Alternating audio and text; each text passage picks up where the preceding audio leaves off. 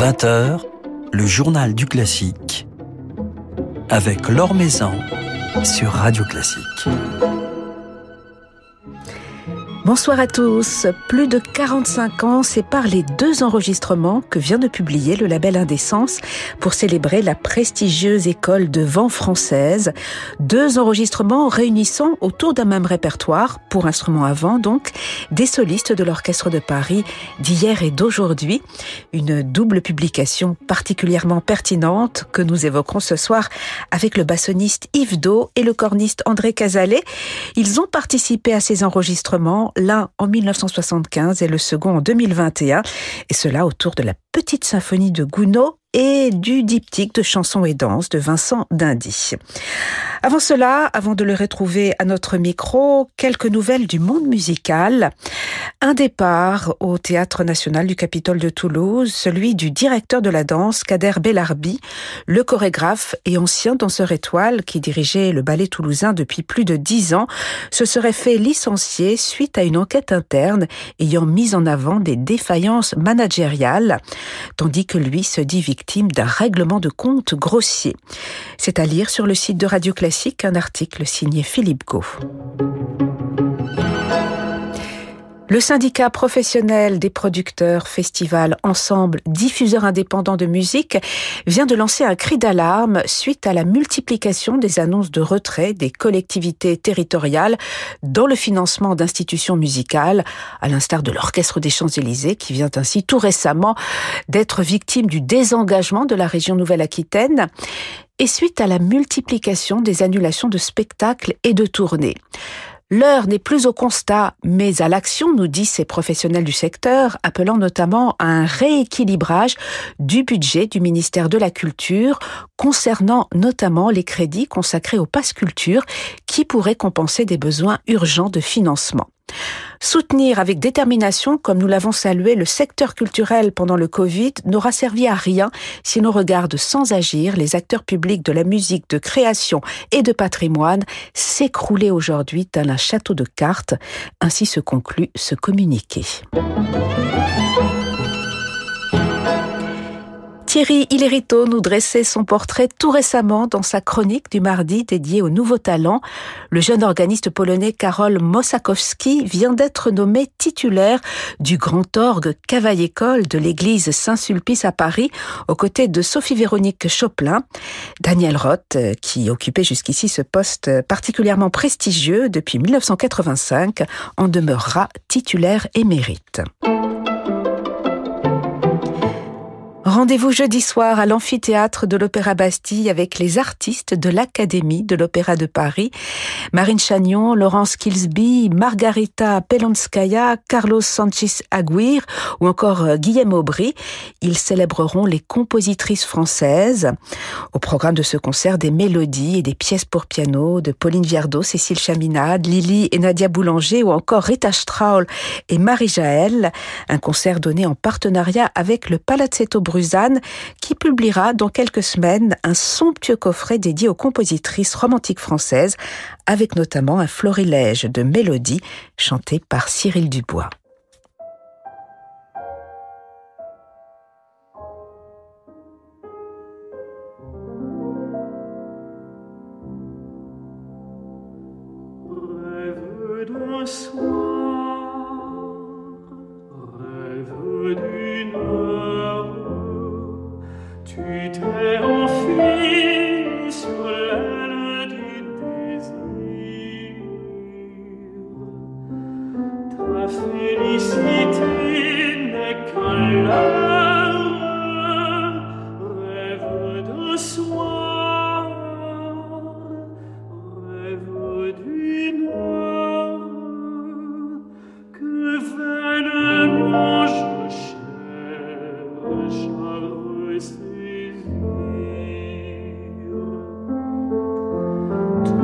changeant.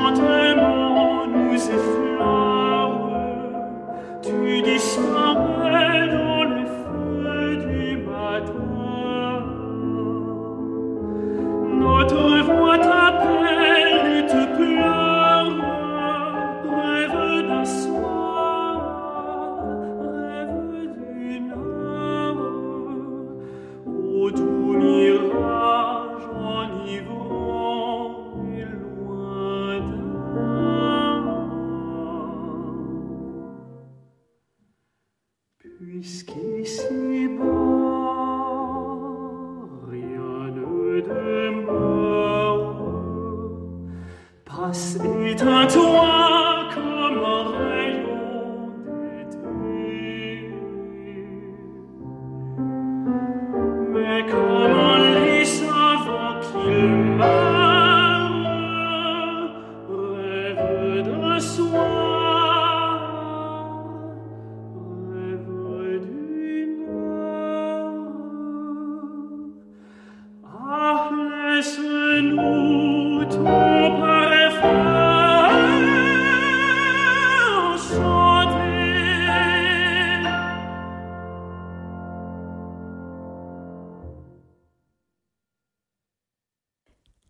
D'un soir, mélodie de Cécile Chaminade, chantée par Cyril Dubois, avec le pianiste Tristan Raes. Un petit extrait en avant-première de ce magnifique coffret du Palazzetto Bruzane, qui sortira courant mars et qui est dédié aux compositrices un coffret sur lequel nous aurons l'occasion de revenir prochainement. Alors Cécile Chaminade, que nous venons d'entendre, sera ce jeudi au programme du concert que donneront les artistes de l'Académie de l'Opéra de Paris. Ce sera à l'amphithéâtre Olivier Messiaen de Bastille, autour donc de la mélodie française au féminin. L'Or Maison sur Radio Classique. On peut les retrouver au disque grâce à deux publications du label Indécence dans le même programme, mais enregistrées à 47 ans d'intervalle avec leur partenaire de l'Orchestre de Paris d'hier et d'aujourd'hui. Le bassoniste Yves Do et le corniste André Casalet sont nos invités ce soir. Bonsoir à tous les deux. Bonsoir. Bonsoir. Alors vous avez en commun un orchestre, l'Orchestre de Paris, dont vous avez été membre, Yves Do, depuis sa, création en 1967. Oui, oui. Et vous êtes resté 40 ans 43 ans. 43 ans l'Orchestre de Paris. André Casalet, vous y êtes entré il y a déjà quelques années, une petite quarantaine d'années aussi C'est cela, oui. Moi, j'ai commencé le 1er janvier 1980. Oui, donc 43 ans. Voilà. Ouais. Sommes à égalité. Et vous vous êtes croisés, vous vous êtes connus à, l'Orchestre de Paris Oui, on a joué ensemble plus de très nombreuses fois.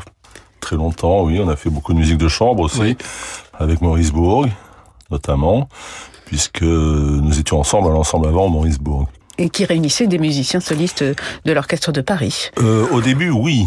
Et après, euh, pour des raisons diverses, par exemple, moi j'ai commencé à travailler avec Maurice Bourg quand j'étais à l'ensemble métal contemporain, et il y avait déjà euh, certains membres qui, qui ne faisaient pas partie de l'Orchestre de Paris.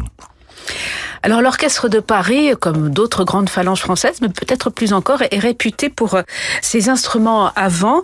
Cela a toujours été le cas euh, depuis sa création. Yves Do, comment expliquer que tous les grands musiciens avant se retrouvent réunis au sein de, l'orchestre de Paris, en tout cas une grande partie d'entre eux? Ben, Le recrutement se fait surtout sur concours concours euh, dans le niveau est très haut et après on avait des contrôles de fonction tous les quatre ans pour se maintenir à un niveau, etc. Tout ça, c'était très très serré, très suivi. Et puis on a la chance d'avoir de travailler avec les, les, les plus grands chefs d'orchestre du monde et les plus grands solistes du monde. Moi, je me souviens d'avoir accompagné euh, Rostropovitch, c'est récent encore, on peut dire. Mais David Oistrakh, Leonid Kogan, euh, tous ces gens-là, euh, c'était fabuleux. Karajan, on l'a eu euh, pendant quatre ans, Karajan.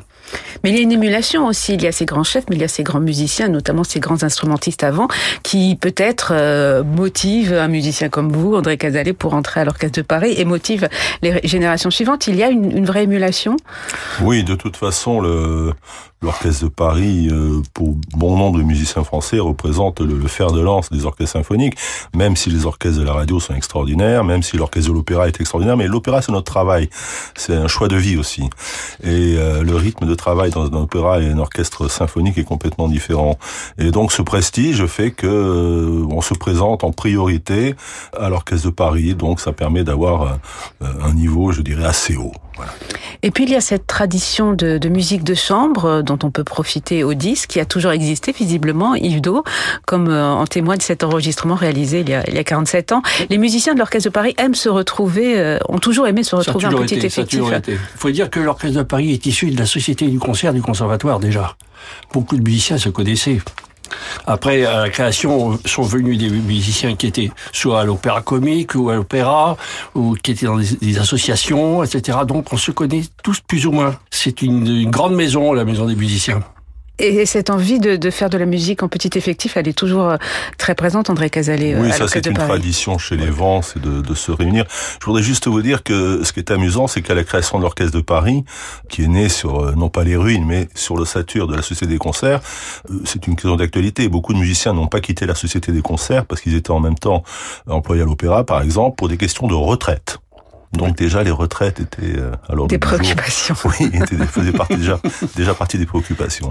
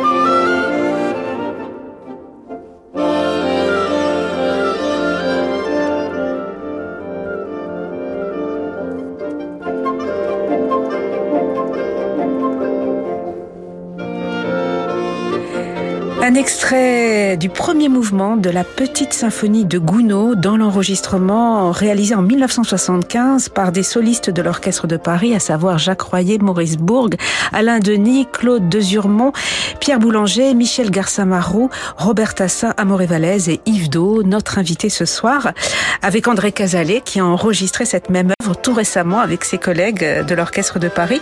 Vous vous en souvenez, Yves Do, de, de cet enregistrement Très bien, très bien, très bien. Bon, on était jeunes, on en voulait, quoi, c'est tout. On voulait se faire plaisir et puis euh, on voulait jouer surtout. Voilà. Et c'est une œuvre avec laquelle on peut se faire plaisir, justement, bien qui est gratifiante. C'est très brillant comme musique. Alors, euh, cette petite symphonie de Charles Gounod, c'est un honnête. On est à la limite de, de la musique de chambre et, et du répertoire euh, symphonique. On est dans l'esprit des, des sérénades de Mozart. Comment décrire ce, ce, ce genre de, de musique, André Casalet? C'est une œuvre qui, même pour Gounod, euh, paraissait peut-être un peu insignifiante parce que euh, je sais même pas si elle a été souvent jouée de son vivant. Elle avait l'avantage d'ajouter à notre répertoire qui était déjà assez riche parce qu'il faut avouer que euh, suite à la Révolution française et à la fermeture des salons et puis la noblesse de d'empire n'était pas très portée sur la musique. Alors très peu de compositeurs ont écrit pour les cordes à part Onslow. Et, et, donc la tradition était d'écrire des, des pièces qui pouvaient être jouées dans des lieux où on ça demandait souvent un ambitus sonore plus important qu'un quatuor à cordes. Et les vents étaient euh, mis à l'honneur. Et par exemple, Berlioz a écrit une symphonie funèbre triomphale pour orchestre euh, d'harmonie. Et cette tradition aussi un peu née des, des sérénades pour instruments avant de Mozart, qui étaient donc joués en plein air, et chez le jeune Beethoven aussi, cette continuité. Et il y a un côté, je dirais, un tout petit peu populaire dans le, dans le fait de, de composer pour instruments avant. Et puis cette œuvre de, de Gounod, elle date de 1885. C'est une période riche, une période faste pour votre répertoire, puisque avait été créée peu de temps avant la Société de musique de chambre pour instruments avant par le flûtiste Paul Tafanel. C'est une période au cours de laquelle les compositeurs français vont beaucoup écrire pour les vents et quelquefois dans des alliages, euh, des instrumentations assez originales. Parce que les vents français sont très réputés. Il y a deux écoles qui sont pratiquement identiques, c'est l'école française et l'école tchèque au niveau des sonorités et de la conception des, sons, etc. C'est pour ça que c'est flatteur. Et, le nonette, euh, la, formation de cette petite symphonie de, de Gounod, euh, André Casalet, c'est un, effectif agréable pour mettre en valeur chacun des, instruments? Oui, et surtout euh, l'ajout de la flûte apporte beaucoup parce que d'habitude l'octuor avant euh, traditionnel c'est toujours de hautbois, de clarinette, de basson, de corps et l'ajout de la flûte amène une couleur euh, extraordinaire. Et c'est peut-être aussi ça qui a qui a suscité beaucoup d'intérêt chez les compositeurs français, c'est euh, cette culture qu'il y a dans la musique française du coloris qu'on n'a pas pendant le quatuor à cordes, puisque le quatuor à cordes que l'on passe du violoncelle qui est le plus grave au violon le plus aigu, on a une espèce de continuité, de timbre permanent. Alors que vraiment avec les vents, suivant le registre qui est utilisé, on a une couleur différente de par le timbre de l'instrument, de par sa puissance. Euh, et donc les compositeurs ont beaucoup joué avec ça, je pense.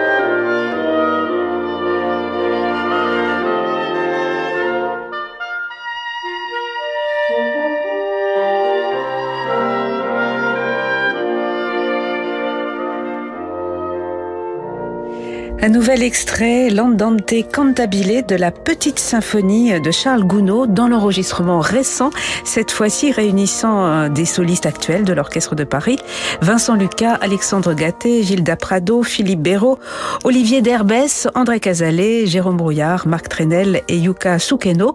Un enregistrement sorti chez Indécence en même temps que la version euh, datant de 1975. Deux enregistrements que l'on évoque ce soir avec Yves Do et André Casalet sur Radio Classique euh, deux enregistrements réalisés à 45, 47 ans euh, d'intervalle. Qu'est-ce qui a changé profondément euh, depuis euh, le premier enregistrement du point de vue de, de la facture instrumentale, de même de la façon de jouer les instruments avant, notamment le basson, Yves Do? La musicalité n'a pas changé même niveau, même qualité, même plaisir, etc. Ce qui a changé, ce sont les facteurs. L'instrument. Même Voilà. récemment, même ces quatre de- dernières décennies, le, basson a évolué. Vous savez, les instruments, la musique, c'est un peu comme la mode. Un coup, elle, est courte, elle est large, elle est étroite. euh, on cherche toujours quelque chose qu'on n'a pas. Et à l'époque, on nous reprochait, les chefs d'orchestre qui venaient à l'orchestre de Paris, trouvaient que on avait du mal à jouer pianissimi, etc. Tout ça, c'était trop, c'était trop flatteur. Et même Jotti, en parlant du basson, disait, ah, joli saxophone, on disait. Alors, et nous, ça nous plaisait pas. Voilà. C'est pour ça qu'on a été obligé d'évoluer. C'est-à-dire, qu'est-ce qui a bah, changé dans, dans la C'est-à-dire facture hein qu'entre euh, un basson français et un basson allemand, il y a la même différence quand on hautbois et une clarinette. Ah oui, à ce point-là. Et les notes qui sont basses sur l'un sont hautes sur l'autre, euh, les doigtés sont à l'envers. euh, nous, on, on- on peut dire qu'on en a bavé. Nous. Mais du coup, aujourd'hui, les, les bassonistes d'aujourd'hui n'ont pas les mêmes instruments que ceux dont vous disposiez il y a... Actuellement, le basson français a complètement changé aussi. Il est beaucoup moins timbré euh, euh, qu'avant. Voilà. Mais nous, avec euh, le système allemand, on peut jouer aussi très timbré. Voilà. Donc la rondeur est pas la même. Euh, il y a dix jours, j'étais à l'opéra euh, écouter Tristan. Bah, le pupitre de basson, c'était des fagottes. Mais bon, euh, chacun joue ce qu'il veut, hein, de toute façon. Euh, bon, bah, il faut quand même reconnaître que dans le monde entier, c'est le système allemand qu'on joue. Ouais. Mais il y a encore du basson, parce que le basson français, c'est un bel instrument. Moi, personnellement, j'ai eu mon prix à Paris, euh, je suis rentré à l'Orchestre de Paris avec euh, Charles Much, etc. Euh, Il y avait des, des concurrents au système allemand, mais ils n'ont pas été pris parce qu'ils voulaient du basson français. On en était à une tradition pure et simple.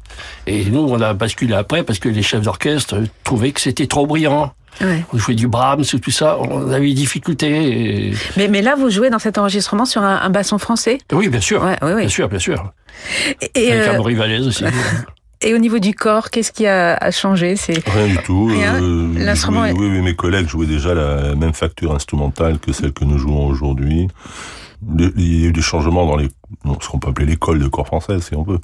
Mais il a eu lieu bien avant, euh, à partir des années 60, euh, Ouais. Par mouvements divers. C'est-à-dire, c'est pas un changement euh, généralisé, mais suivant les, orchestres, les villes, les endroits. Et on peut dire qu'à partir de 70, ça s'est vraiment stabilisé sur, euh, sur le système que l'on joue aujourd'hui. Et s'il fallait décrire en quelques mots la couleur, l'identité de, de l'école de vent française, euh, quel mot vous viendrait à l'esprit, euh, André Casalet, pour décrire le son en général des instruments à vent français? Bah, le son, euh, le je- caractère. Je, ne sais pas, c'est difficile pour moi de, de définir euh, le son. Par contre, c'est l'articulation. Voilà. Mm. Les, la caractéristique des, des instrumentistes français, c'est l'articulation qui est liée à la langue, à notre parler, à notre façon de parler, avec euh, notre syntaxe, avec euh, les syllabes muettes, par exemple, qui n'existent pas en anglais ou en allemand, etc. Donc, et c'est cette façon de d'articuler ou d'accentuer qui est encore, je dirais aujourd'hui, parce qu'il y a une telle interpénétration de toutes les cultures, euh, qui est encore un petit peu, tout petit peu différente. Malgré la mondialisation, le fait que- Absolument, que... mais parce que c'est lié à notre euh, langue maternelle. Ouais. Bien sûr. Et on peut parler aussi d'une d'une- élégance française. Enfin, il y a l'articulation, il y a l'élégance, il y a un raffinement Oui, oui. particulier. Surtout le, le- la couleur, la couleur des, des sons, c'est c'est c'est- c'est c'est magnifique. Oui, par exemple, vous voyez, en, en France, lorsque on, on parle du, sur une partition du, du F qui veut dire forte, ça veut dire fort, du P qui veut dire piano, on appelle ça des nuances. Ce ne sont pas des nuances. Ce sont des dynamiques. Et on n'utilise pas ce mot. Alors que la, la nuance, c'est au sein d'une dynamique, si vous voulez, la, la- la dynamique est du domaine de l'objectif et la nuance est du domaine du subjectif. Ouais. Voilà. C'est toute l'ambiguïté du, du langage français. Et quand on joue, quelquefois, c'est trop coloré aussi. En tout cas, on se réjouit de, de vous entendre, d'entendre euh, les instruments avant français, les solistes de l'Orchestre de Paris d'hier, à vos côtés, entre autres Yves Do, et d'aujourd'hui, avec vous, André Casalet, puisque vous êtes encore à, à l'Orchestre de Paris pour, euh, pour quelques mois. Encore, oui, oui, absolument. Et on va se quitter avec euh, quelques notes d'un autre compositeur qui est représenté dans ces deux enregistrements avec la même œuvre, un diptyque euh, de chansons et danses. C'est Vincent Dindy. On va l'écouter version 1975, un petit extrait, et le même ensuite version euh, 2021. Merci beaucoup Yves Do et André Catalé d'être passés nous voir. Merci plaisir. de nous avoir Merci. reçus. Merci. Merci.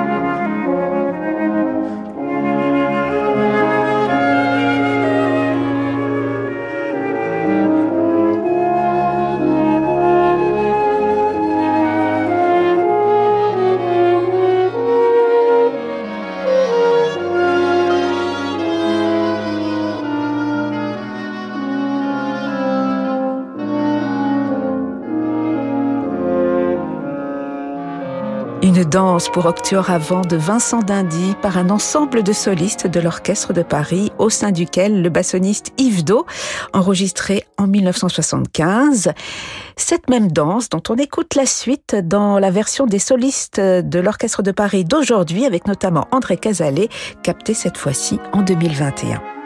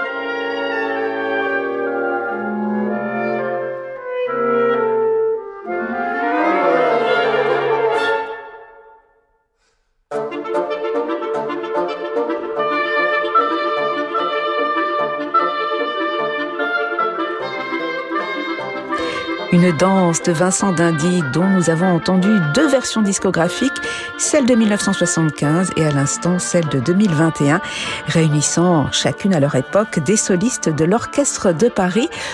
Deux enregistrements mis en regard et publiés par le label Indécence. Voilà, c'est la fin de ce journal du classique. Merci à Laetitia Montanare pour sa réalisation. Demain, notre invitée sera Florence Bolton, gambiste et chef de l'ensemble La Rêveuse, qui nous présentera un bel album sur le thème des oiseaux. Mais tout de suite, je vous laisse, comme tous les soirs, avec Francis Drezel. Excellente soirée en musique à l'écoute de Radio Classique.